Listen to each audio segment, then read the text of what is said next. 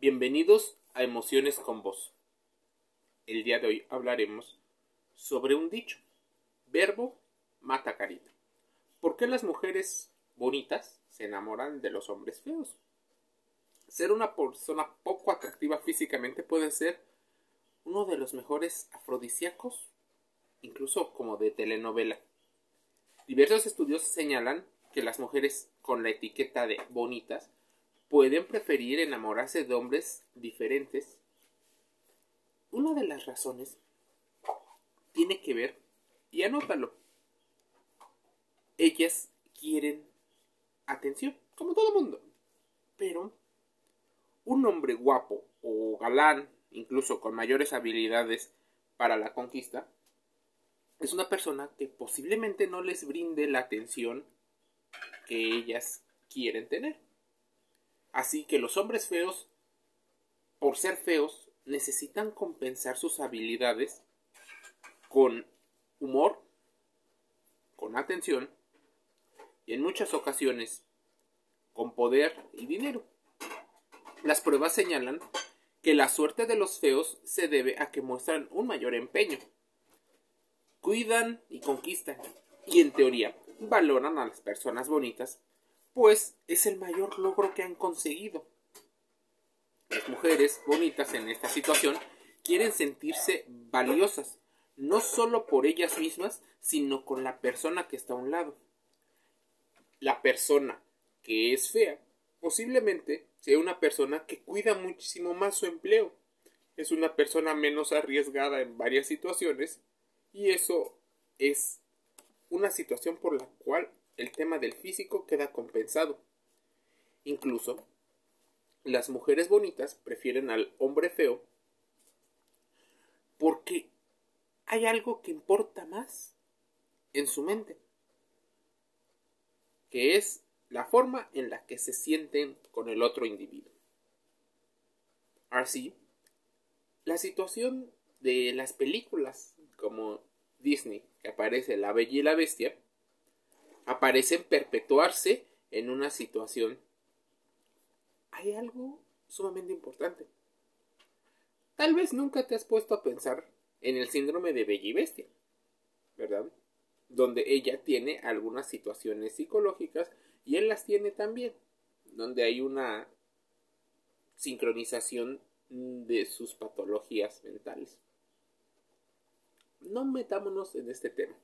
Algunos especialistas hablan del el verbo, o sea, la palabra, como una situación en la cual ha sido sumamente fuerte la forma en la que percibimos la información y la procesamos. El verbo ha sido siempre más fuerte y ha sido y tal vez será más fuerte que el tema de la imagen. Esto en las mujeres es sumamente importante pues ellas, como característica número uno, no buscan el físico, no buscan que sea el hombre más guapo, sino el hombre que demuestre la mayor actitud, no necesariamente la mejor aptitud. Así, se está priorizando una estrategia de conquista, seducción incluso manipulación. Y se repiten los patrones para que las relaciones heterosexuales funcionen como una tradición. Él probablemente empieza a hablarle, ella normalmente pone ciertos límites y estándares, pudiendo medir a sus prospectos amorosos. Además, hay la percepción de que los hombres poco agraciados son más fieles que los atractivos, ya que al tener una pareja, por ejemplo, la pareja de sus sueños, no van a pensar dejarla tan fácil. Entonces, fidelidad, marketing emocional, dicen las palabras adecuadas probablemente en el momento adecuado. Es la razón por la cual verbo mata carita. Si tú te preguntas en ocasiones por qué el feo anda con la guapa, es una de las razones. A las mujeres prefieren tener al hombre exitoso porque socialmente se les ha enseñado que ellas pueden adquirir el estatus de su pareja. El otro lado de la historia no comenta donde el hombre difícilmente obtiene el estatus de su pareja. Y una de las razones es porque hay un tema de un micromachismo, tal vez a la inversa.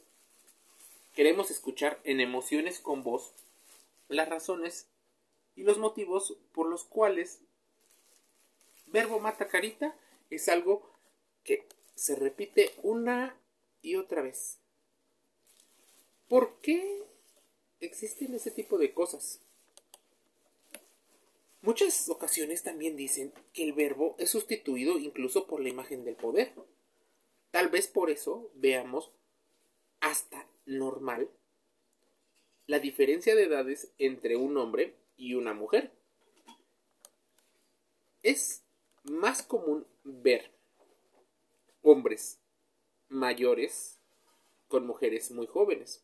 La situación es porque ellas comparan las habilidades de sus prospectos y el hecho de que un hombre que aparte tiene mayores capacidades y habilidades resulta ser una persona que refleja todos los estándares de masculinidad a los cuales ella fue enseñada, probablemente sea valorado ese hombre. Bienvenidos al campo de los sesgos cognitivos, esos atajos que la mente busca para buscar señales o símbolos de diversidad en los genes a la hora de reproducirse, complementar tus necesidades,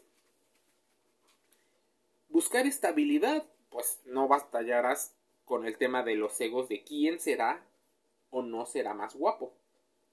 Fidelidad, monogamia en algunos casos.